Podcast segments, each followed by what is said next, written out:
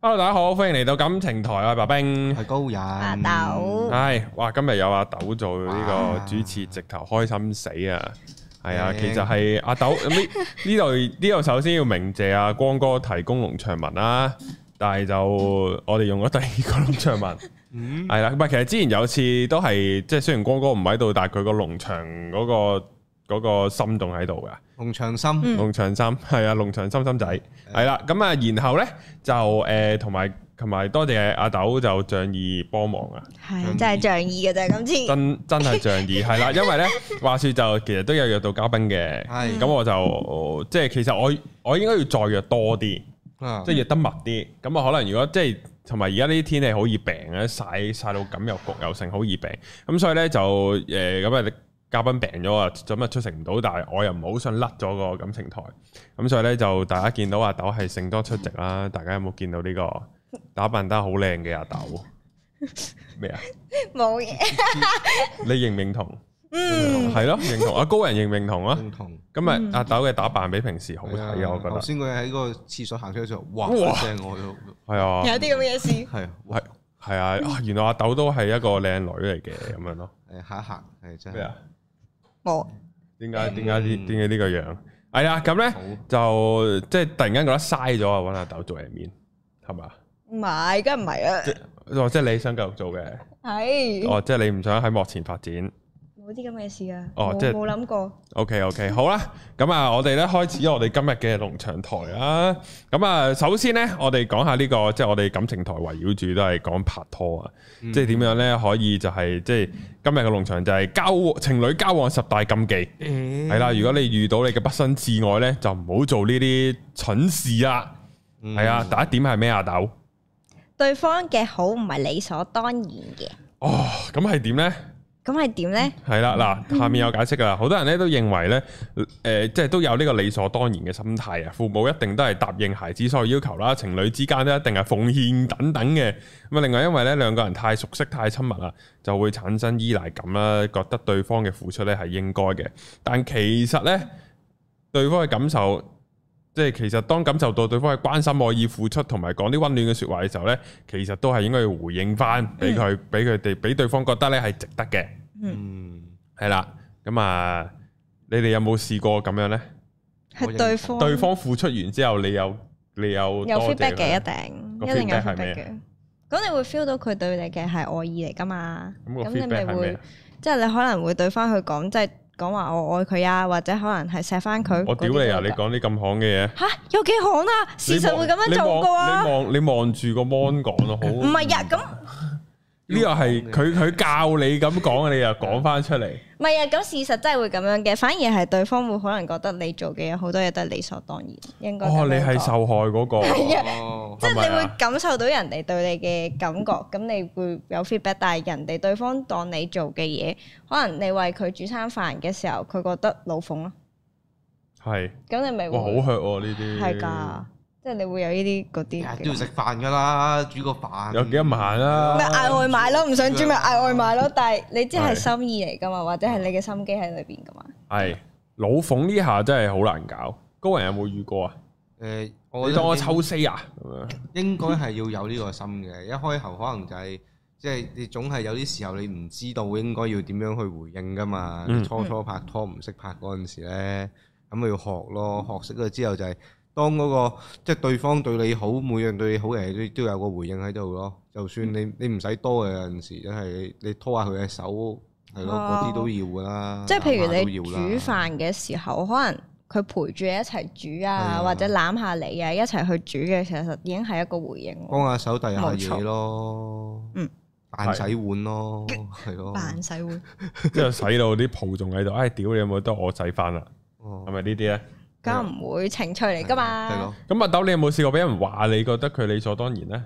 咁我冇喎，又真係，係嘛？因為又真係冇。好好，然後呢，就第二點就係呢：每日都望住對方嘅缺點啊，即係得睇佢唔順眼啊。哇，咁冇啊！咁好啦，啦，分手啦，係分手啦。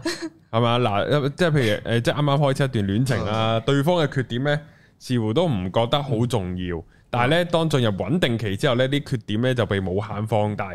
如果一直都捉住嗰啲缺點呢，啊，咁每日都話佢咧，相信聽嘅人都厭啊。另外咧就係、長時間底下呢個第一個惡性循環，係啦。咁啊，如果要對方嚇、長遠落去咧，其實都要記住啊，呢、個世界上冇完美嘅人，總有缺點嘅。細數對方缺點咧，就不如咁樣嘅話咧，就不如咧就數翻佢嘅優點，同埋咧你哋互相吸引嘅地方。嗯，係啊，就係咁啦。你咁你哋有冇發覺都係分手之前都係係咁望住人哋啲缺點咧？有幾個可能嘅，係咯，一係咧就係即係你個感情磨滅到盡頭啦，係一係咧你又可能係本身唔啱，過熱戀期就開始都玩篤鼻，嗯係甚至乎咧。雞蛋挑挑骨頭，啊誒，我覺得有陣時可能係唔察覺自己有情緒問題，都有呢個情況發生㗎。嗯即係啊你其實你會將一啲好細微嘅過錯放大咯，嗯然之後察覺到嘅時候就會發落去一啲好親近嘅人啊，或者發落去一啲即係將啲小事發出嚟，純粹就借一個宣泄嘅位啊嗰種咯。呢啲位發現到就要研究下點樣整。哦，啊啲脾氣發咗落另一半度，係啊，會㗎，都會好容易㗎，呢個係。同埋你會可能嗰一個月發生嘅事，以為係好大件事。當你過咗一個月之後，發現其實一都係可能係好小事，但係已啊經係嘈咗交，或者已經係影響咗個關係咯。你有冇咁樣啊？豆有試過，一定有呢、個就係點樣嘅咧？點樣啊？即係可能哇！突然間咁樣諗起，啊？ 就想發誒啦。唔係就想發脾氣 啦，你會開始覺得段關係唔好，跟住你就會無限放大佢所有嘅缺點，係跟住之後你根本就就算你係睇幾多覺得咩要磨合啊，要即係點樣係要，啊喂老，母，蝕晒 啦，損啊！係啊，咁撒咧嬌懶啊！即係你覺得真係好消耗個人嘅時候，你就會即係完全係會好想佢做每一樣嘢，你都係會想發脾氣話佢咯。嗯，即係去到嗰一點就係佢做任何嘢都係錯㗎啦，已經會覺得嗰、個睇佢唔順眼。係咯。咁呢啲除咗分手冇咩好做啊？定係過完之後又冇咁乞人憎咧？誒打佢身先， 嗱，我我會想嘅， 但係如果如果係嘅話，其實你要即係我覺得係靜翻落嚟諗一諗先，跟住睇下佢會唔會識得做啲乜嘢去氹翻你嘅，有啲位嗯係，跟住再加埋就係你會即係嗰段時間你已經會諗究竟呢個人適唔適合咯嗯唔，氹即係咁㗎，你就咁你會覺得好消耗嘅時候，你就開始慢慢會冇㗎啦係個感覺，哦。咁但係如果係你錯咧，氹乜咁出梗啊係？唔係嗱，你你會又要你錯，咁然後你又發脾氣啦，咁你又望住晒對面個缺點啦。唔係咁嗱，首先你錯嘅時候就唔係望人哋嘅缺點㗎啦。唔係㗎，都可以可㗎。以啊㗎。你唔知自己錯㗎嘛？可以。嗯，你又話咁咪我錯，我錯咩啫？嗱你如果呢係度咁呢度錯啦，嗰啲係啊咁咪咁你點都去到呢個情況嘅時候，你都會理性去傾下偈嘅，點都會溝通㗎啦，兩你咁個。樣唔咯喎。係你拍拖嘅時候，咁你兩個人都會講下㗎啦，係講下個問題喺邊㗎啦。嗯即係你譬如個問題咪就係你有問題，你咪就係個問題咯。咁會聽㗎嘛係，係即係你唔會完全唔聽人哋講㗎嘛嗰下。嗯即係你始終可能一齊咗一段時間咁樣，嗯，咁你都會想可能想個關係好嘅時候就會攤出嚟講㗎啦，有啲時候要。係。咁有冇試過呢啲攤出嚟講嘅例子啊？有就有嘅，但我唔係好記得啫。攤完之後會點呢？會會失憶誒、喎大家都會改咯，即係大家都會發現個問題嘅時候，咁、既然都想行落去嘅，咁咪大家改善咯。嗯，我好似好理想咁喎。咁但係就要睇係咪真係改得到咯，即係你唔係唔係過咗幾耐之後，可能個零月又打回原形係咯咁樣咯。打回原形呢個點睇呢？因為如果嗰陣時就即係總係會啱啱鬧完交，咁梗係咩都做到最好㗎。唔一定㗎。嚇都可以咁啊因嘅。為你又未必真係改到㗎嘛，有啲嘢。誒、例如呢，都係會遲到，咁仆街呢啦。啲啊定咩啊？你當例如咯例例如如咯咯，咁樣但係可能你一次半次，咁你跟住你會提醒翻對方點樣㗎嘛。仲遲？係啊啦，即係你有唔係錢咁唔會用呢啲語氣㗎嗯啦。咁你明知呢啲語氣就會嘈交嘅哦時候，哦咁你咪會提翻對方，可能喂你今日又遲咗啲喎，下次有咁咩樣分咯。別啊？唔係啊，唔你個係佢語氣好好多啊！呢下好好多係啊㗎。哦你下次跟住你咪同佢講係啊話，誒下次遲嘅話，我一係我打俾你早啲，即係早啲出門口啦，或者我等埋你嚇先你啦嗰遲啲到都咯。仲要打俾人早啲出門口，喂我遲唔到啊！你係早啊，即啲出係門對口啊方！同翻你哦講，叫你哦提你出門口啊，或者點樣，哦咁你可以咁樣做㗎嘛。即係你唔好要我喺條街等你啦。係啦，因為你出門話口俾出我門口聽，啦嗯你已經遲咗出門口，我再行下先咁就會都好無啊限，。咁會無限遲落去噶，會唔會噶？唔會。即係明明約誒誒三點旺角咁樣，啊你出門口就玩我啦，之後六點都未有人打你，我咧就咗。咁唔會，咁你見等咁耐嘅時候，你都會問對方喺邊㗎啦。哦即係你總之你要遲任何嘢，你人等嘅時候，你咪講聲咯， 係咁都去到咁啫。過分，仲要瞓多三個鐘頭，哦咪就係咁，你真係俾人都冇得好講係啦， 係咯，如果要就咁好樣，啦，唔嗰啲係嘢都講明先，我唔係呢啲人嚟 㗎。啊，我我我試下 brainstorm 下有冇，即係我成日聽到好多呢啲咩前幾集啊，Andy 又好，唔知邊個都好，都話條仔好撚中意瞓覺噶嘛，我啊，條條仔都好撚中意瞓覺。係啊，唔知點解嘅喎，係啊，即係唔知啊，可能發緊肉係熱，即係中意瞓覺啩，跟住佢中意發瞓緊覺，我都你唔都發緊知。肉啊，我發現咯，哦，係啦，好咁啊，嚟到第三點就係咧會翻舊帳喎。翻舊帳，你哋係咪一個叻翻舊帳嘅人嚟㗎？唔以前好會，喎我唔中意啊 以前咯，唔識拍拖咪會咯，係以前會，即係講到而家係唔會而嘅。家唔係啊咪會啦。㗎？而家唔會，因為你有咩嘅時候已經攤出嚟講啊嘛。你翻舊帳其實好傷感情嘅，係啊呢，個真嘅。所以就以前就會可能每一次嘈交，即係好耐之前，你每一次嘈交嘅你時候唔就係好會大講個嘅方，啫喎，佢發過好多次拖，但係都係咪？都係都係。加埋妖多過我同我你同你食加埋，你死啊你！你食埋咁大嚟嘅去啊係到，啊，哇！咁你會你會即係就會次方跟住下一次就係，搞嘅，係點啊點啊唔，係咁你你唔會無啦啦去即係。總之，因為以前係你會積積埋埋、積積埋埋好多，跟住你係一次過攤出嚟嘅時候，對方其實都唔知嗰日發生過咩事咯。跟住但係你就會好嬲，積咗好耐嘅時候，咁你咪會覺得係傷感情咯。咁你就唔會即係到時而家做嘅方法係可能係即係你有咩嗰日不滿或者點，咁對方可能都會察覺到你嘅即係你嘅情緒嘅時候，咁其實嗰一刻就會大家講咯，已經係講出嚟嘅時候，講完大家就冇嘢噶啦，咁點會再翻舊帳啫？哦你，明唔明？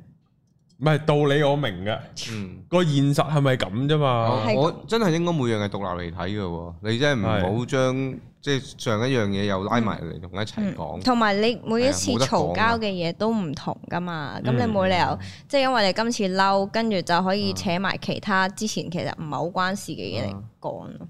嗯嗯，唔係我明噶，但係係咪真係做到啫嘛？冇得冇得呢做個唔到係咯嚇你想段啊關係好嘅時候，你就會做噶啦係，啊，冇得揀，no 係咯 choice，你明白呢樣嘢係都唔係冇得揀嘅，你今年會咁樣做咯。你啊都係你冇得你你揀揀你咗揾呢到樣係啊嘢咯，係係咯，你想好同埋你會舒服啲㗎，即係你個感覺係嗰一刻你同佢講，咁但係大家至少佢知道個問題喺邊，知道你條界線喺邊嘅時候，咁佢就會喂想大家好都會係會變咯。咁，你會唔會覺得有啲位係誒？喂，我之前蝕底咗噶咯喎，唔係即係唔係講咩蝕底，即係即係我我之前已經就咗你噶咯喎，即係會唔會有呢啲咧？冇得咁計嘅喎，其實有啲位去到有啲位要接係受啊添㗎，係接啊，受即係下可能真係本身天生係係啊，嗯係咁嘅，咁你都好難叫人哋改晒㗎所有嘢，啊你咪諗下自己有冇呢啲情況咯，都係一人一步㗎啦有咪打過有啲位和咯，當唯有咁樣咯，硬嚼咯，嗯係係都硬嚼。同埋你接受到就接受到，接受唔到就接受唔到㗎啦，有啲位接受咩啊？真係好頂唔多方面順啊係啊，你你有頂冇遇過啲咩接受唔到就誒屌你啊，分手啊？有。例如咧啊啊例如咧，你接受唔到佢同咁多即係關於下一點嘅問題嘅，係即係喂，即係你接受唔到呢樣嘢嘅時候，同前任保持聯絡，冇錯，即係係就係第四點啊。你會接受唔到咁講完。當啊有相處過，有同佢前任去相處過或者接觸過嘅時候，但係咁結果知道嗰個人係有啲有啲嘢嘅，佢即係你即係 feel 你 feel 到你係條啦仔個 ex 係想翻撻嘅，即係你當時都唔好話男朋友，翻撻啦，即係總之係有啲奇奇怪怪嘅 feel 啦，未必話一定翻撻噶嘛。你即係佢知道哋有已啲經唔係純朋友啦，其實係佢啦哋之間仲係曖曖昧昧咁樣，即使分咗手，係啦，總之呢啲情況，咁你咪會接受唔到咯。唔係正常都接受唔到嘅咩？咁所以咪會接受唔到，咪覺得係應該要分開咯。因為你問個問題，哦，但係所以咪咁。但係咁你咁要磨幾耐先至咩係咧？咯，佢要同幾多個前度聯絡？或者一聯個已絡經夠死啦嘛！ 咁如果咁聯絡幾耐咧？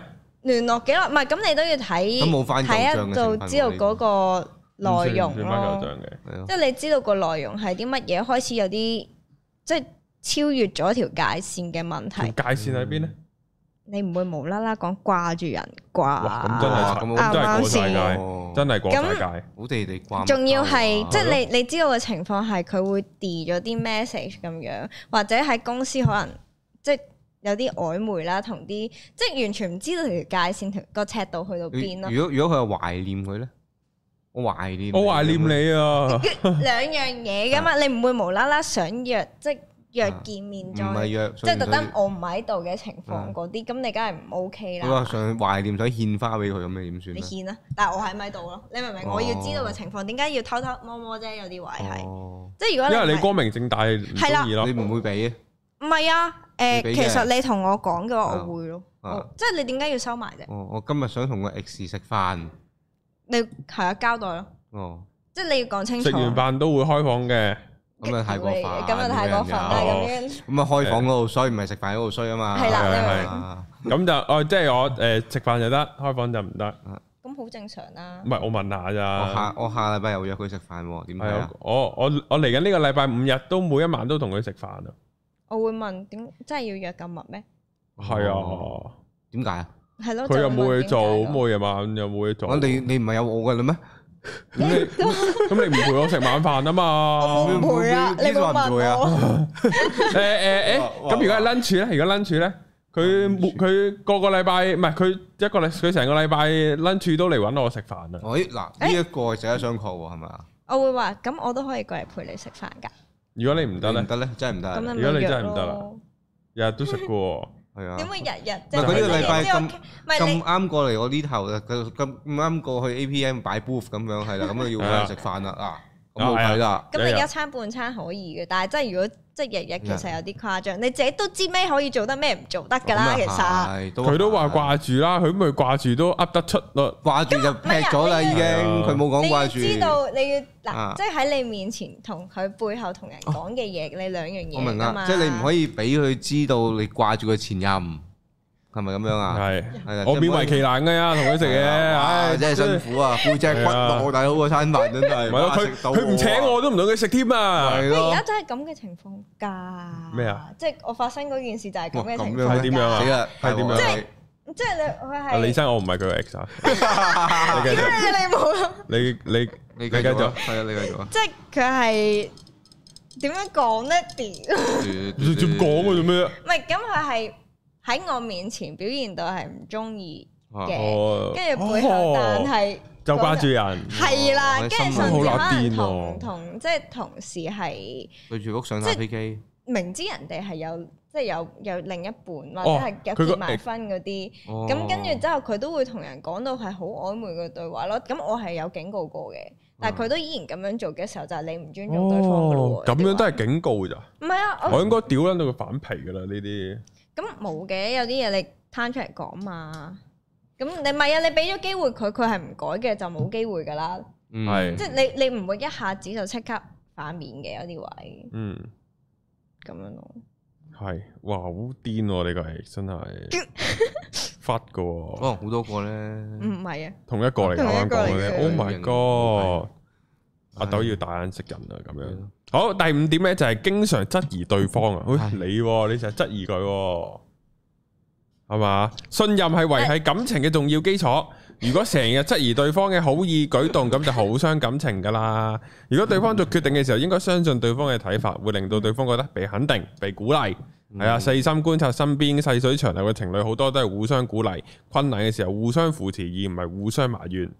所以咧，佢約個 X 話掛住個 X 咧，你應該鼓勵佢揾翻你個 X 啦，咁樣加油啊，咁樣咯，食哦屎係啊。但係你就唔好同我一齊啦，咁樣 咯，啱喎，啱係啊咯，係咯你都應該係鼓勵佢。其實你中意個 X 嘅，你咪揾翻佢係咯。咯佢咪同你講，冇嘢咯。咁你又掛住咪啱人啊咯，啱啊！我都有重複過呢個問題係啊咯。哦咁不過佢冇啊，冇啲咁嘅事啊，即咩係睇住你朋掛掛友嚟㗎當屋企人住啊嚟嘅，掛咁嚇住喎你會同你媽講話掛住你啊？哎即係你問佢。我明啊，屌你老味都係鳩能嘅，所以我哋應該鼓勵佢，不如你翻返去佢身邊哎啦，唔你好走啦嘥，你唔好嘥我時同埋間啦咁。本身本身係一個好即係有信任嘅關係，但係你係要一而再再而三咁樣，你唔好怪人哋質疑你喎，有啲位啱啊，你唔好怪人哋唔信任先得㗎。即係你係要咯講咁多次大話嘅時候，咁你叫人哋落來了嘅故事都會唔信啦。即係一樣。我信落來了呢個故事㗎，你講完三次大話，你就仲係信佢咩？就係知道講完心月大話就唔可信咯。咁咪係咯，咪就經過咁多 次嘅時候，你就會覺得佢唔可信㗎啦哦，好難就你先會辨質疑㗎嘛，你先會令到自己即係原本可能個關係好嘅時候，咁你梗係信任對方佢做任何嘢㗎啦，但係一而再再而三嘅時候，梗係會質疑㗎。係，我覺得都真係要你信。咩都會自己，你自己都係會嘅諗對方會唔會係假嘅，你會諗多咗咯。佢好似會佢最開頭引起你嘅懷疑係佢做咗啲咩 啊？如果歸原索始，誒最開頭最開頭，哇！我真係突然間諗唔到喎，我我以為你已經好咩添，唔係啊，好熟都隔咗個故事咁耐嘛，係嘛係嘛，都一段歷史 啊。係一段歷史。 最開頭咧，佢柒佢柒咗啲咩咧？約人飲酒，係邊個人？嗰個人係邊個？男定女？佢同我講係約男嘅，係咁哇但係最後咧就係約咗個 X 嘅，呃啊，呃再加 X 死啦！呢啲位好啦其實已經分得㗎咪係啦。咯係啊，但係我係好後期先發現，哦，即係我呃係係啊，到跟咁住咪咁即咪分得啦，即係後期發現咁都分得㗎，係咯，係其實係嗰陣時開始已經冇乜信任噶啦，開始啊即係發現咗之後啊，係啊，即係你仲已經拖幾耐啊？都一年哇半載都仲咯，有一年半載喎，哇！你個咪限度都其實都闊嘅喎，嗯頭先已唔好嗯挑經戰講個到下咁樣，度，咪挑 戰咗年幾 兩年大佬，係挑戰咗成年係都咯仲唔夠闊啊！咯。唔係咁你經歷太多嘢嘅時候，你會諗咯，即係佢會好似哦即係佢會好好似會乖少少咁樣，即係嗰段時間好似令到你啊俾咗好多信任你，你可以好似重即係重新信任翻呢個人嘅時候。嗯，咁即係但係原來故態復萌咯，係係冇咁你當時咁你當時第一下知道佢約個 X 飲酒，咁你係咩反應呢？唔知點解我知嗰樣嘢有啲均，即係即係喺我嗰下有啲爆嗰啲位係，嗯，我知嘅原因係因為佢個 ex 同翻我講點解嗰啊晚發生嘅事，跟住我對翻個時間線，我就知係嗰一日咯。阿 X 做乜啊嘢？ ？X 點會同你傾所以偈啊咧呢？係，所以我咪更加嗰嗰陣時，我因為當佢個即係個 ex 係，既然你哋都隔咗咁多年啦，咁我係接受到做翻朋友呢樣嘢哦嘅。咁我哋同你做下咁朋友啦，試下咁樣啊。即係咁，佢既然佢帶得出嚟，咁一齊做朋友，咁我冇乜嘢嘅。 OK 咁但係你同哇好我乸癲啊講翻呢樣條嘢仔嘅時候，即係唔係我真係接受到我明啊前任可以我做明啊朋，友我明嘅。啊，係啊，咁你都帶埋我識嘅時係候，我會當咁你哋都冇嘢啊，咁係咯咁我都點解要當你有嘢啫？即嗯係咁樣啱啊，講，嗯合理啊咁我可以做朋友啊。咁但係點知真係有嘢喎？係啦，當嗰日佢同我講翻嘅時候，我再同我個 ex 講，即係嗰陣時同當我時啊講係啦啊。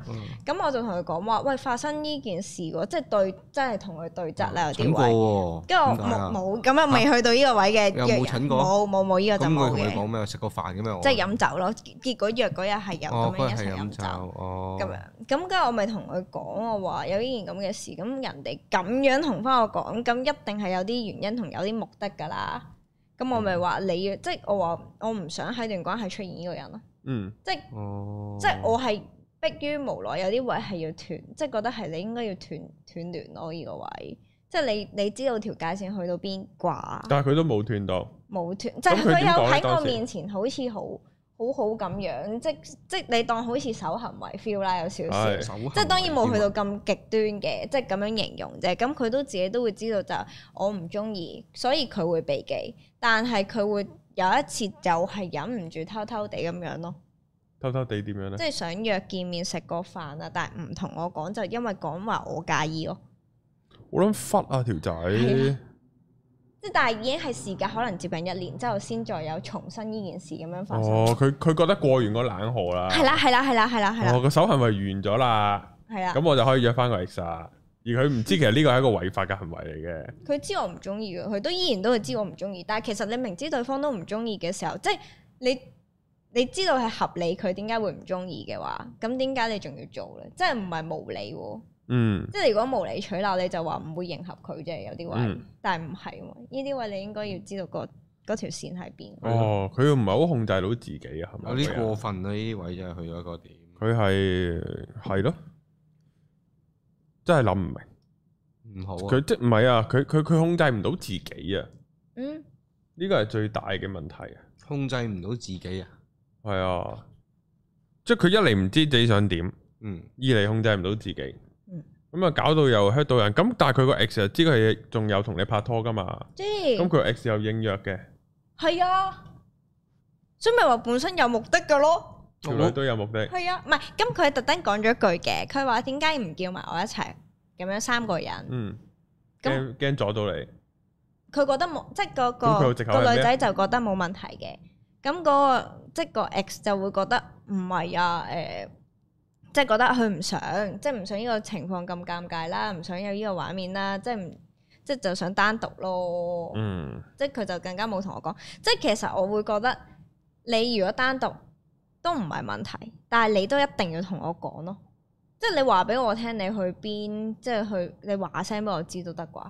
你連講都唔講，偷偷地呢個真係好過分咯。呢個但係話講完你唔中意，所以咁我我唔會唔俾噶嘛，你明唔明啊？有啲位你唔會唔俾，你即會係唔食中過意，但係飯唔會唔俾，咁少少一定會有介意嘅。你知我但係唔中意，係啦你仲要唔唔係咁你食飯你冇控真係控制到佢咁噶嘛？唔同埋係呢樣我嘢因為我反而我係同你唔同立場啊，我係覺得如果即係我覺得係有條界線噶要。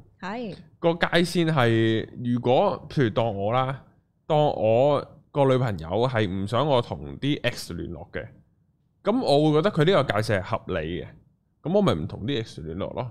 嗯我如果我知道佢唔中意嘅，咁我係應該唔揾，而唔係瞞住佢揾咯。冇錯啊，其實係應該係唔揾唔係瞞住咯，所以咪佢係最啊錯個位係咁樣咯。唔係佢瞞住首先唔啱啦，嗯二嚟就係佢明知你唔中意佢都揾，佢嗯即使唔瞞住佢同你講，我都覺得呢件事係有問題咯。唔係，我覺得咁嗰個位就係睇啱唔啱到啦？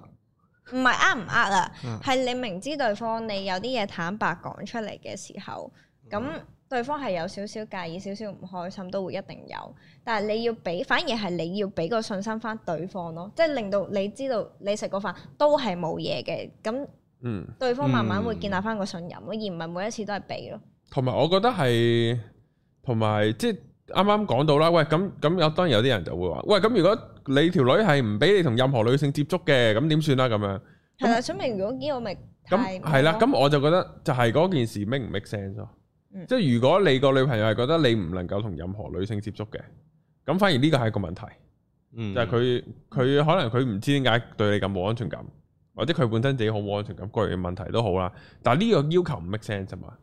咁咁呢個反而就係個男嘅要主動傾咯，就係、我冇可能我成世都唔接觸其他女性嘅喎，嗯就係、咁樣咯。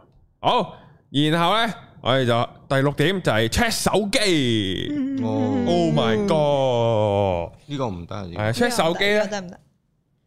會大鑊嘅，呢個會大鑊，check 嘅。手機呢，就嗱呢度嗱內文就講啦，check 手機就唔係唔得，但係呢需要先得到對方嘅允許，而唔係趁對方唔知嘅時候偷睇。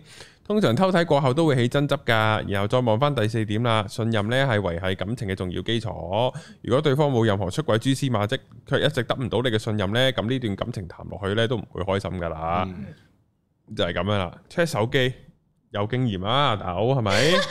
哇！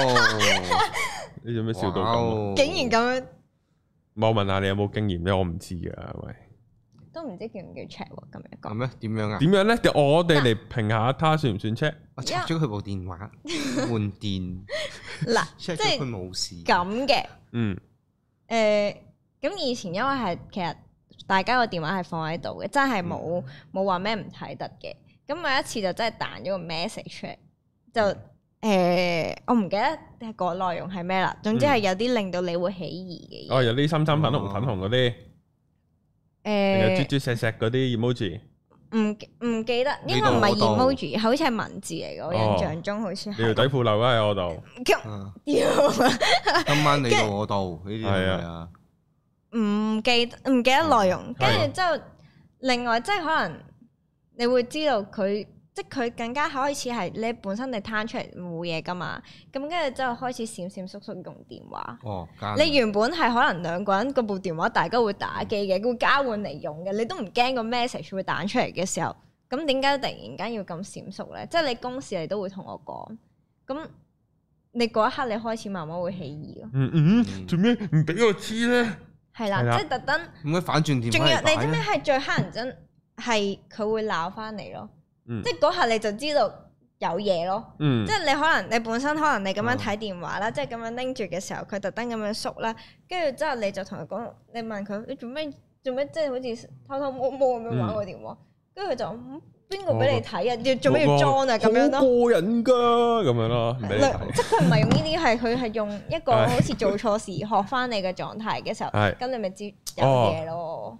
呢啲冇㗎啦，呢啲一做咗都柒㗎啦。即係係咯係啦你一條仔可唔係可就以大大方方咁條樣仔可唔可以講出用嚟翻少少腦？你一係就唔好喺條女隔離嘅時候 send message，係咯，即係呢啲又係好撚戇鳩嘅。即係我我想講，即係唔係話，即係我我我唔從道德去批判，我要從智力上面去批判。 你明知你條女喺隔離，你咁撚樣好，你好地地咁樣，然後咁樣。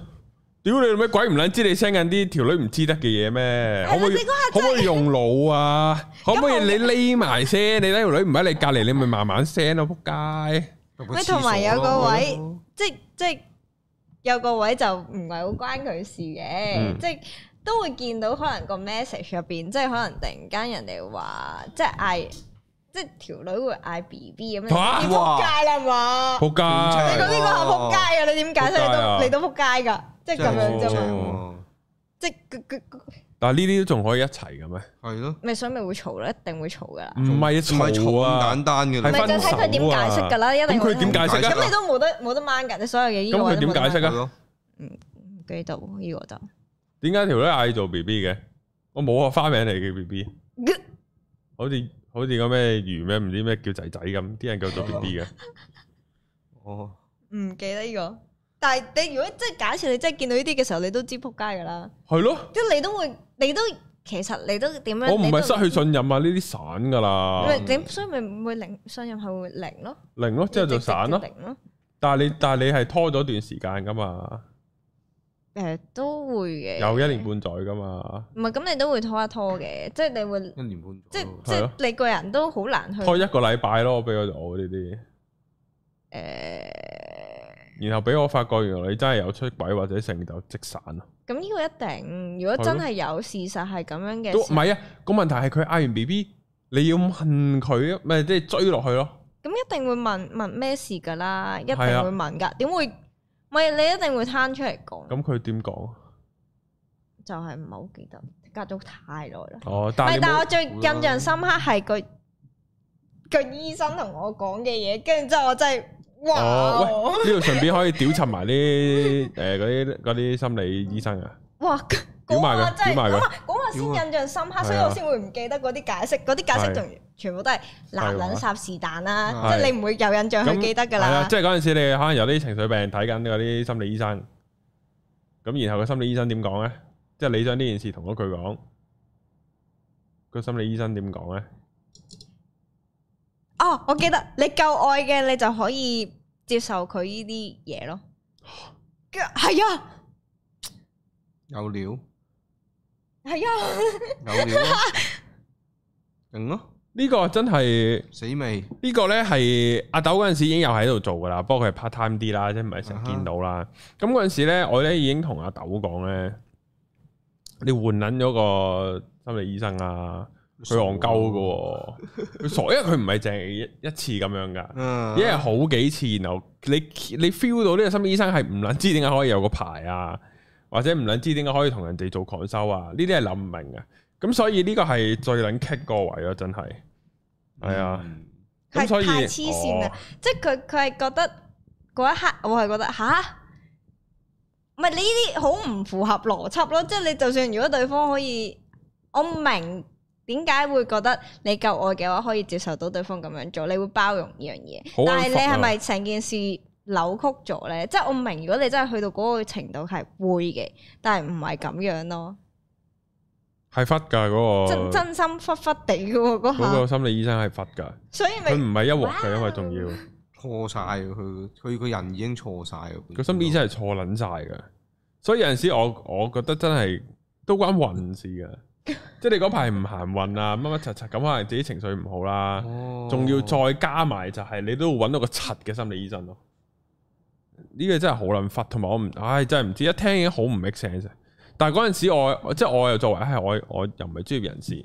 啊即係，但係我已經開個口講話佢係鳩噶啦，你記唔記得阿豆？記得。係啊，唉，好啊，咁然後诶、你未講睇手機呢樣嘢喎，你咁咁咁所以咪咁樣算唔算有 check 到咧？仲有呢？有啲再嚴重啲嘅有冇啊？嗯，即係再再睇得勁啲，呢、個都係睇睇佢封面彈出嚟嗰下你 feel 到啫。呢、個我覺得唔算睇手機，高人你覺得算唔 算呢？我哦你本身誒，你唔係查咯，你一定有睇佢手機嘅，但係係你啊冇查佢手機，因為你本身唔存在呢件事唔係啊，啊同嘛。係啊埋如果佢你打要咗咁嘢係咯樣，你因為佢已經去到個程度係，即係翻工嘅時候可能有，嗯，跟住之後有咩？即係有 message 其他人啦。咁但係一放工翻嚟嘅時候就 d message，咯即係翻到屋企前啊你又知佢 d message 嘅呢個我唔知 啦。咩啊？念力唔係咯，係你要嘛記？住，有機會有人聽噶嘛。機會有啊係人嘛聽，哦，咁咪咁哦，即係個事主啊， 佢可能會聽啊，佢意思係冇咯。係即係我唔會咁。教醒佢嘅，記住。即係即係，總之你有方法知道佢，哦，即係你有 check 嘅，唔可以。如果唔係點會知啫？？其實唔係唔可以叫 check 咯，呢樣唔關我事嘅。哦係知啊你，係無辜嘅，咁我都冇辦法突然間咁樣見到有唔咩知辦點法啫。解，即係好似嗰啲九一一咁咧，嗰啲負責誒去劫機嗰啲人咧，嗰本 passport 唔知點解喺未劫機嘅時候咧，跌喺個飛機度跌撚咗落街，跌下跌下跌下跌撚咗個地下俾你執到，哎就呀哦呢個就係劫機嗰個 passport 啦，最完好無缺嘅咁就樣，係你，就係你劫機咁樣咯。好嘢。即係呢啲嘅，即係佢個佢個 WhatsApp 咧就唔知點解俾你咩啊？唔好啦呢個。哦，好。啦好啦好唔啦，係唔需要教醒人哋噶哦嘛？好好好哦有 O 啲 K O 位 K，啱啱俾阿豆伸撚咗我一腳，邊有啫？哦黐撚線。好，嚟下第七點，唉，大家台底睇唔到啊阿豆啱啱有一兜嘢踢撚咗我。有有兜嘢踢，你會兜咁嘢細啊反應？係啊，我有練開泰拳啊嘛你。食屎所以啊！防嗰個防撞能力比較強。好，哦第七點就係咧控制欲太強，係啊，關心對方同控制欲係兩回事，嗯係啦，關心對方係嘅認識朋友生活咧係會擔心對方啦，控制對方認識朋友生活咧就係唔俾對方有自己生活，係啦，呢兩者係有細微差別嘅。嗯你哋有冇試過或者遇過一啲佢以為係關心你，其實係控制你嘅呢啲情況咧？又未去到咁誇應該張咪嘅，有我到又嘅。嗯阿阿豆，你冇遇過 control freak 咩？係咯。你你個本樣身就係啊，定係你係啊？唔係，等陣先，我係諗緊點為之個控制欲強咧？有冇例子？誒、呃嚴重起上嚟嘅就係點解佢啲尿屙少咗，你都會問咯。咁又太誇張，我有冇試啲正常啲嘅例子啊？正屌，常啲就係你要知晒佢成日嘅 schedule 咯，嗯即係你幾點翻到 office，幾幾幾點起身，lunch 食咩，同邊個食，夜夜晚去咗邊，同邊個食。嗯其實係好呢啲咯冇，安全感先會咁噶。咪就係問你有冇啫嘛。我突然間喺度諗，有唔係咁，如我諗有冇咧？嗯，唔知算唔算喎？因為你本身都知佢個 schedule，嗯，你本身都知，係本身知唔計，咯咁。嗯，但係一唔知就會問咯。即係譬如禮拜六日佢係唔使翻工嘅，嗯但係佢可能有一日陪你啦，有一日冇陪你啦咁樣，咁你又好想知你禮拜六去咗邊啊？咁但係如果佢出街，咁佢都會同你講噶啦，即即你會講話哦，我同邊個邊個出街喎，咁如果佢唔講，你會唔會問呢？唔講應該都，如果事後會知嘅話，咁該都會問一問嘅。係，咁你會唔會想即係譬如佢去即係例如啦，嗯哼，佢去踢波，我唔准佢踢波，佢陪我啊，咁唔唔會會，咁嘅，啊唔即會，係唔會控制佢生活嘅。唔會，即係好似如果你中意打機，咪打機咯，嗯，即係咁講，係，唔會話日特登特登，反而係即係叫你特登唔好打啊，陪我啊咁樣，嗯，即係有陣時可能不如就一齊打機咯。咁你有冇遇過啲係會控制你噶？嗯，又唔知算唔算，我都唔唔係啊！你嗰一刻嘅時候咧，其實明知對方係咁嘅時候，我就斷咗身邊好多朋友。即係原本係，即係可能約約 friend 出街，可能佢好介意嗰啲位嘅時候，你就會唉、算啦唔約啊咁樣，嗯即係你會淨係可能 WhatsApp 啊傾幾句就算，都唔會約出嚟食飯嗰啲去到。嗯，即係會去咁樣，所以又唔可以話對方有冇要求，但係你會有呢種壓力，係咯，嗯，但係呢個都算係一種控制欲嚟㗎，不過佢失途啲啫嘛，即係冇咁係咁咯，冇咁出樣啫嘛。咁所以唔知算你有冇遇過咧？少啲咯就係有嘅。就係有咯，所以咪點解會斷斷六親啊？有啲位嘅時候，哦，嗯，但係你係約親都係約男仔，咁係咁你嘅，因又為唔啱我本身喎有異性朋係咪友咧多嘅，唔係我會有陣時誒，如果但係對係單獨嘅，我單獨我唔會出噶啦，哦單獨唔會㗎。唔係單獨都唔得。唔係單獨嘅話就會問下咯，因為佢會介意，即係可能有陣時可能個 friend 生日嗯去 party 咁樣，咁、你知佢類似 party 會唔會一定好多人㗎啦？咁唔會淨係得即係自己圍內識嘅，可能有啲係本身個 friend 其他嗯嘅 friend 嚟㗎嘛，咁、樣咁佢都會即係佢會不停問你喂酒味啊嗰啲咯，都會有問嘅。嗯咁、都因為咁，但係有夜喎，都唔知算唔算叫關心啦，有啲位即係咁樣。咩叫有夜啊？即係夜夜，你已經去到可能凌晨嘅時候，又未翻到屋企咁都唔嘅時候叫，關心。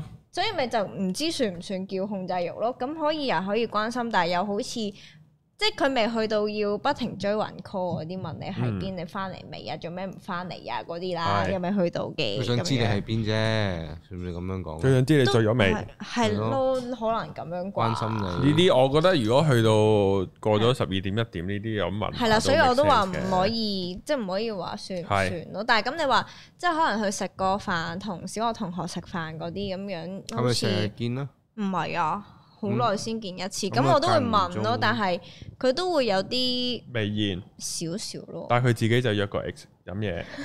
係咯，哇！咁咁喂，雙重標準真係唔得，即係呢樣即係呢個真係唔得，呢呢樣衰個冚家產我咧係真啊係。即係佢管理嗰方面，我有啲又唔算管得太，都都都少。唔係你會有種少少咯壓力，你會自己少少咯管，即係係咯你會對自己嘅嘢咁係咪單獨會食先同我小學同學？唔定成班係啊，成班都未幾演，個咯，幾個個都未演，演。即係有男有女係啦咯一定會。咁微言都咁樣唔係好，有有微言言都奇怪㗎啦我覺得有係微言都奇其怪。實係噶，即係就話啊，你約咗幾點㗎？做咩？即係又即係會問你去邊啊？即係話咁你其多咗實啊而家你嗯即係食個飯，我係話俾佢聽去邊度食嘅，咁亦都有影下相咁樣啦。咁跟住夠晒啦，你都做晒啦。即係咁，你可能食完你都會食糖水啫。即係其實好多你聚哇！會完食糖水要之後浸你會豬籠㗎再啦。再咁去樣食咩糖水，咁你其實食得糖水都唔會做嘅嗯，咁樣，但係你唔會話太晏咯。有咪啲食位糖水又好正常，係咯飲咁嘢都正常啦，其實老晒。即係如果同佢個成人班咁就冇所哇謂你嘅。都係幾個你話你 friend 無啦啦單獨同其中一條仔去咗飲嘢就奇怪，嗰段時間真係冇，完全冇。所有所有即係我身邊嘅異性朋友，全部都係斷斷咗聯絡，大家都知咩事，所以大家都明㗎啦，咁樣咯。哦嗯，即係可能有一次係要食嘅，即係有個異性 friend 啦。咁因為佢係佢移民啊，你冇得揀唔食啦。即係嗰一刻，咁我咪同佢講咯。嗯但係佢已經係極多，即係我已經係晏晝食食佢一個鐘咁樣食個飯嘅。呢啲都唔得，係啊，我唔係夜晚，好我係撚日癲。佢可唔可以跟埋去咧？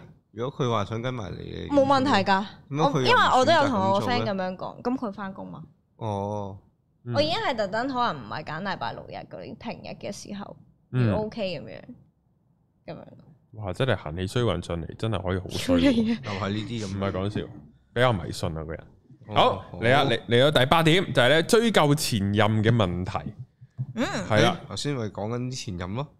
係嘛，做晒，唔係嗱，其實咩咧嗱，即係佢個內文嚟講咧，就係話人咧就總有比較嘅心態嘅，哦，但係其實咧比較咧就冇咩意義嘅，因為每個人咧係啊有自己優缺點啦，咁啊對方同你喺埋一齊咪就係中意而家嘅你咯係。咯，你喺度問佢之前有問題做乜柒得㗎？嗯係咪點解分開啊？同對方嘅一齊嘅點滴啊，咁呢啲嘢知咗之後，關你人自己事係咯，呢啲嘢知咗之後會令自己諗得更加多， 啱。所以咧做翻自己吓，令自己就係提升自己嘅價值，咁咧就會更加自信啦，而唔需要同前任比較。嗯前任之所以係前任，哦，我明個意思啊，就係一定就係兩個人又唔能夠接受嘅點喺嗰度啦。嗯咁啊，你追究啲咩咧？嗯就係咁啊，即係簡單講就係你唔好問你個現任關於佢哋嘅 ex 嘅嘢，嗯係啦，即係譬如誒、呃即係啊你唔會問條女話啊，你之前條仔碌鳩大唔大㗎？戇鳩嘅呢啲個真係胸肌大唔大㗎？佢係佢係咪好持久㗎？咁 呢啲你唔會問咯，關你撚事咩？做咩你我笑諗咩？起諗起佢會問咯，佢會問一個好戇鳩嘅問題係咯。即係你個 ex 係啊，喺當時同你喺埋一齊嘅時候，佢會問你好戇鳩嘅問題，問咩咧？咪就係你提出嗰啲誒啱啱講嗰啲有啊啲會有有有好戇鳩個問題㗎，係啊，喺唔適合嘅 moment 問咯，仲要搞緊嘅時候問，唔知啊，跟住我哋之前嗰啲啊，哇，好撚 真係好撚尷尬啊！你明唔明啊？一腳伸開佢，呢啲真係要 搞唔掂。真係弱智嘅喎呢啲係。我阿豆要反省啊！係啊識咗呢啲人屌，有冇聽男人派對啊？咩啊？有一句歌詞啊，你男朋友係咪弱智 啊？冇所謂，真係。係咯，唉如果你話拍拖嘅時候咧，即係可能會講下，即係大家會分享下，係真係自願你分享下，喂，同上一個可能或者啊即係以前係點樣啊，會講翻嘅，或者可能有啲位係你會介意對方上即係上一任曾經做過嘅嘢嘅時候，你會提翻出嚟講，即係大家係係好點講咧？誒、即係純粹傾開偈咁樣講，而唔係刻意去特登刮所有嘢出嚟，即係嗰啲情況係唔同咯。我你覺得。想問你都有啲鋪排啊，大佬呢啲真係，同埋睇對環方想講境就啊講噶係啦，咯唔想講就自然唔講噶啦係。咯，即係因為你呢個同埋佢想講我都唔想聽，係嘛？咪除非佢講啲唔好，即係講啲避免嘅嘢咯。嗱，我之前條仔係揼我嘅咁樣，哦好啦，咁我唔揼你啦，咁嗯哦即係呢啲咯。即係佢好正啊！佢你真係咯係你真係比唔上係啊！啊，呢啲咁呢啲唔死啊會啦嘛，戇鳩呢啲都要飛㗎啦呢呢啲啲都係戇鳩啊！呢啲都要飛你噶真係啦。渣啲咯，練練 先啦，唔得嘅有潛質嘅咁樣。即係你自己心照未算，都仲要講出嚟咁戇鳩呢件我事，想你好嘛，好撚爆喎！黐線！ 唔係你介紹啦，你會試下睇下白冰條片啊，佢教你點樣可以係啊誒不到要唔要喎。浸腳啊？咁係 咯，使唔使買個個腎唔好啊！使唔使買個浸腳包俾你係啊？咯咁樣咯，呢個都好撚爆，我覺得係啊，呢個，但係即係呢個叫做咁，你個 ex 又有問呢啲問題，咁仲有冇問其他咧？即係誒，即係唔好關呢啲博嘢啲好撚尷尬呢啲問乜撚啦，唔係問嗰個真係要去死噶啦，其實有冇其他比較啊？你之前嗰啲 ex 係咪揾好多噶？係咪好有家底啊？有冇呢啲啊？如果識咁諗就好咯。唔係啊，佢 哦佢可以自己窮，但係佢照咁問㗎。冇咁冇，咁嗯冇乜。嗯問完知就打出你叫救，係咯，打出你雞啊你咁樣嗰啲咯。系啊，哦，原來你貪我亦有錢，你先同佢一齊嘅，咁樣呢啲啲哇！又唔會又又冇未嘢，到今日呢啲咪啊嘛會到咁咁咁咩嘅？咁過分啦，係咪係啊啊？？係啦，好，然後咧，我哋嚟到第九點，就係咧唔好冷戰喎。嗯，呢個真。好多情侶爭執嘅時候都會出現冷戰嘅情況啊，以為大家冷靜就當冇事，但其實咧冷戰係對感情非常傷害。即使兩個人鬧交，就代表兩個人有唔一樣嘅觀點，因此應該要將一件事講得清清楚楚，揾個平衡點。以後就唔好為同樣嘅事情鬧交，嗯人嘅耐性有限，冷戰分分鐘冷下冷下就冇埋噶啦。定局嚟嘅呢個呢。個係啊，你冷下你就唔想揾佢，唔揾佢就冇咯，係完嘛咯，好好岌晒頭喎，阿高人同阿豆都岌晒頭認同㗎。係咯呢個好認冷唔同好呢個唔可以啊冷先嗯你因為唔係你都聽前邊我都講話，咁我有咩都會攤出嚟講啦，要嗯即係你要攞出嚟講，而唔會係揀冷戰，因為係啊你冷冷戰一定係好傷感情，你一定要同埋氹翻咯，一定要吹翻聲咯，係啊唔可唔以理由邊嗯佢一個咯。咯，即係係啊就算係咪錯都要講係啊嘅，唔好唔好諗住對方會咁樣做，喎。我知係我錯噶啦，你嬲完未啊？咁一定唔得 啦，呢你係啊咁啲樣又唔唔係呢啲啊唔算我我上次做啲反面教材俾大家睇下嘅咋，啊我真人唔係咁唔樣係嘅。咁你唔會有啲嘢你喺兩個人拍拖嘅關係入邊，未必係有分對與錯噶嘛，你冇得啊或者一定係自己錯，嗯或者對方一定錯咁樣，同埋咁所以唔一定要傾咯，咁樣係啊然一之後定係傾係啊傾落咁咁你好簡單，你價值觀上嘅嘢，你好難有分對與錯啩，即係你唔係太過分。嗰啲就黑布嚟噶啦，咁樣呢啲唔係咁嘅，你你你即係唔係咁。我見咁價值我我你呢講開排發現價值咗中意奸屍咁，你點算啊？咁撚黐線乜屌？我成我日冇出軌啊，我奸屍啊咁樣係。啊，佢死咗 噶啦，唔得，我唔得，我接受唔到。咁佢點死啊？俾我殺死 咯！ 黐眼線，冷戰啊！咁阿豆你有冇遇過咧？以前有遇過，以前唔識啊嘛，咁你啊係你冷佢，你冷定人佢哋冷佢嘅？ both 咯，其實講真，你都係 b o 噶，唔係邊個冷先啊？啊邊個唔想記聽得因先咩事，跟住開始唔講。你個心態係點啊？你懶過佢嗰陣時就係你唔係係，其實個心態係我會諗，你幾時揾翻我？啊唔係啊唔係，所以唔係我應該唔會多數係，因為我本身好憎冷戰，由以前拍拖都係覺得係好憎呢樣嘢嘅，所以我都應該係唔係我主動到，即係我會會揾翻問翻咩事咯。但係如果對方都係唔復嘅時候，我就會喺度等你幾時先會復我哦，嗰啲。弱啊，你係弱者啊，你係誒，輸嗰個。係因為你問你問完之後，你仲會諗點解佢唔復？你問完咪算咯，你做乜仲要諗佢點解唔復唔啊？係你會問因為你會想問完嗰句你好死心啦嘛，應該。唉，咁屌唔問係完你都唔冇嘅復冇算嘅鳩數，咁如果個人都係唔揾你咧，佢硬頸過你，係啊。唔唔係你到假以時日就知要完㗎啦。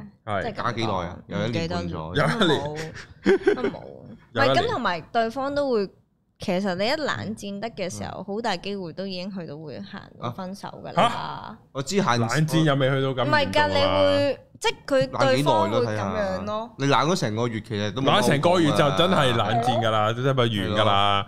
我係咯講嘅係冷一日兩日嗰啲咁一日啫，冷一一日兩日你就唔冷，見有就唔叫冷戰啦，叫冚親啦嗰啲叫唔係屌冇叫冷親啫。唔係咁你會你唔係，因為你會嗰個位係可能對方會講話，即係想靜一靜。係咁但係對方真係會揾翻你，咁嗰啲唔算啦。係即係佢真係可能冷靜下，大家真係嘈交嘈得好勁嘅，唔出聲。係咁既然要拗要嘈，都唔係都唔係理性去講翻件事嘅時候，嗯咁咪、大家靜一靜咯。嗰啲唔算啦。要講聲咯，同埋係咯，你要講聲。你冷戰，你就冷戰消失正式埋開始。屌你戇鳩。咁啊咁啊咁樣 冷戰唔到嘅 喎，我同你嘅冷戰正式開始。 OK 喎呢個即刻冷正式啟動，係啊，正式啟動，即刻撳翻，即刻係撳啊，翻，即刻冇嘢咯，咁樣啊即刻冇嘢啦。我哋要冷戰啦，咁樣咯，我要冷戰，戰，係啊正式戇鳩呢件啟事動。仲要有個嗰啲嗰啲蟹戰書咯，啊我要冷戰，你整張 Jeep 喺度啲火箭，係啊係啊，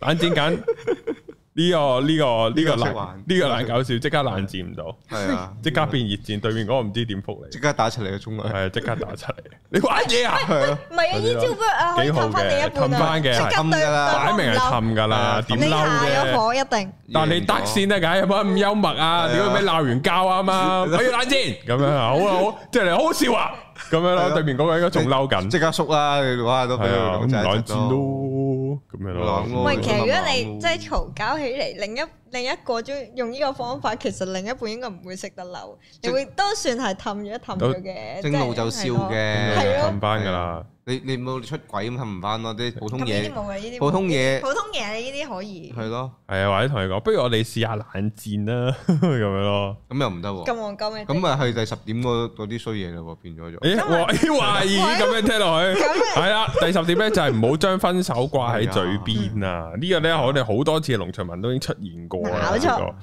有啲份有啲情侶咧喐下就無啦啦嗌分手咁樣，以威脅情緒勒索對方達成地自己嘅要求。如果只係一時意氣咧，以為可以嚇到對方，結果對方真係答應咧，對住你喊都無謂啊！哦話你你好開心喎，係咪你有遇過之後？好啦，既然你都講分手，咁我就成全你啦。係啊，嗱，你講嘅咋，唔關我係啊哎你講嘅啫關我事鬼事啊！啊。係，即係你有遇過嘅，有有你兩係邊都有試過即係啊嘅，你自己嗌分手都有，有以前咯，好耐之前有幾耐啊？你唔好大個嘅啫喎，有好多次嘛，都係嗰句。都係嗰句啦，即係係真係好細個咯，嗰陣時都已經。幾細啊？俾個數數字嚟好啊！似咩咁細？總之係十零歲嗰哦啲十時零間歲咯。咁你咪咁你係會亂咁講分手嘅，即係你係嗰你嗰陣時係純粹即係少少發脾氣嘅啫，跟住佢冇，係啊，即係佢冇買到雪糕。糕俾你，唉，分手啊！你連雪糕都唔記買得，咩事啦，總之係少少啊，好似印象中係因為對方冇氹，跟住之後咧就就發脾氣哦，跟住就咁樣嘅，都合理咁樣嘅。即合理係即係呢唔啲呢啊啲即係位，呢啲合理嘅夠夠嗌式分手咯。十十係啦，靚以前咯。零歲係咁係噶咯，以啦前想咯你拍嗰啲拖就係咁樣分來分去唔㗎啦係咁，你嗰次有教訓㗎有得拍嘛？嗰個教訓係咩啊？咪咁你咪真係分咗手咯？吓，咁你咪咁咪好大嘅教訓嚟㗎嘛？啊即係哦哦唔開心嘅，有冇女翻之後？兩翻兩唔到㗎啦，兩唔即係唔到。係咁，你有冇兩個兩有到一先？定有，哇！即係你知呢件事唔係即係唔諗住係咁㗎嘛係？即係咁樣。我要你氹我啫嘛，做咩啊？你冇走啊咁樣佢就走噶啦。記得亂，即係類 似咁記得耐亂之前。 係啊，係咯。屌，即係你我仲記得㗎你哋對上一次就話喂即你你係你多我你啊係太多次啊屌你啊我全部都歷歷在目㗎，À. 我唔係啊，咁你嗰一刻你唔會，即係你唔會係講呢樣嘢擺喺嘴邊。雖然我就算有啲係同我同年咧，即係我啲 friend 啦，咁佢都係有呢啲情況，女仔女仔，都就係即係已經咁，係好任性啊！你嗰啲 friend 係咪比較任性細 friend，啊，佢細我一年，佢細我一年個 friend，追就任性即啲啊係？唔知啊，唔係咁佢可能。佢每一次佢佢話佢啦，佢就話佢會有後悔，即係覺得唔捨得啊，嗯即係因為始終都可能拍得耐嘅，都幾年嘅感情啦，咁嗯佢就將呢樣嘢掛咗喺嘴邊講啦。冇啦。嗯咁跟住之後，我咪講話，喂你你喂你唔可以下下都係咁噶喎，咁有一次總有你真，就算係你講完分手，你去要講翻，即係想話復合，但係咁對方會每一次都覺得你都係咁噶啦，嗯，咁其實係唔會有好結果咯。係你啊話嗯，你會有好結果啊？李慧敏啊，李慧敏係，咁咁咁，你係做分手嗰次咧，即係嗰個人講分手，啊，yes，嗯因為係啊頂即係頂唔順。咁點解唔？你主動講分手咧？應該要等人哋講嗯你先分咧？因為我仲諗，即係我仲喺思考嘅，諗緊，即係仲可唔可以有得行落去啊？或者仲諗緊個關係係嗯應該嗯要點樣先可以，即係有冇機會可以改善啊？即係咁樣。但係跟住佢既然無啦啦發我脾氣，咁樣講一句就話，即係咁樣你唔中意唔復咪唔復咯，咁你分手咯。哦好啊，嗯跟住我，我我話你，即係我我好冷靜咁同佢講，你諗清楚㗎啦。嗯，啊你仲咁唔係樣啊？唔係啊，我係咯，係咯冇人夾我哇豆係嘅，咯，你仲問翻佢轉頭，佢話唔係啊，我我一時一時興起嘅咋，唔係冇啊咁你點算啊？因為咁，我曾經試過因為咁樣衝動而即係做咗呢個決定嘅時候，哦嗯咁、其實由一開頭都講咗個問題，就係、嗯我話如果真係分手，咁你真係諗清楚講，我就真係認真㗎啦，嗯即係你唔會係係啊當嚟㗎啦咁當樣 係啊，你唔會當呢啲嘢係即係講，嗯即係因為已經係一而再再而三提醒過呢個問題，係啊，咁你依然都係咁嘅，咁梗係分啦。誒嚟噶啦噃，咁啊同佢佢講之前都有講過分手嘅，梗係有啦，一啊嘈交有陣時都會㗎，吓哦咁樣，即係條仔係可以係啊。即係所以咪我嗰一刻係已經係話俾佢聽吓，我話你真係諗清楚噶啦。咁佢點？答你啊？即係佢話咩？我分手啦，真係頂唔順啊！點點點，我我好啊。 好，係咁啊掂啦，咁咁嗰下唔係咁，一佢年真係繼續見咗有咯有有有有掠佢咯，即係有有有有掠有咯，兩啦有又掠翻咯，跟住就會覺得冇分手啊，我會改係啊，啊，我有我咩做得唔好我改啊，咁樣咯，係啊，跟住我我我改知我知咩，我自己做得唔好啊嗰啲啦，跟住又話我唔應該咁衝動講噶，即係好多呢啲説話咯，嗯即係你會覺得。衝咩？即係你當你嗰一刻，你已經覺得一一次又一次係咁樣嘅時候，你自己都會死心啦。嗯即係你初頭都仲覺得啊有感情喺入邊啦，算啦，咁咁你肯改嘅都有仲有機會嘅咁樣。嗯但係你次次都係咁，真係唔得喎，搞唔掂喎，搞唔掂，呢搞唔掂喎。啲真係搞唔呢掂，啲講下講下就成嗯真係㗎啊啦，，所以咪話講下講下就成真㗎啦。一次都唔應該講，其實根本就係係一次都唔應該講，即係除非你真係想分手，啊，唔係你講得出口，其實已經係有諗過嘅，有啲位都唔係㗎，有啲人真係鳩講㗎。嚇真係咩？有㗎，啲世界有呢啲係㗎啊。有噶，所以我就覺得，即係如果你個 ex 有聽呢集，我覺得佢應該反省下 佢個佢個佢個智人啊商，個智商佢個人係做緊乜但係柒，智商冇得反省㗎，用有限嘅智商反省翻自己智商，限嘅智商反省係啊盡力啦唯有。因為係咯，男人唔係咁做嘅。係啦嗯，人唔係咁做，人唔人唔係係係咁咯做。。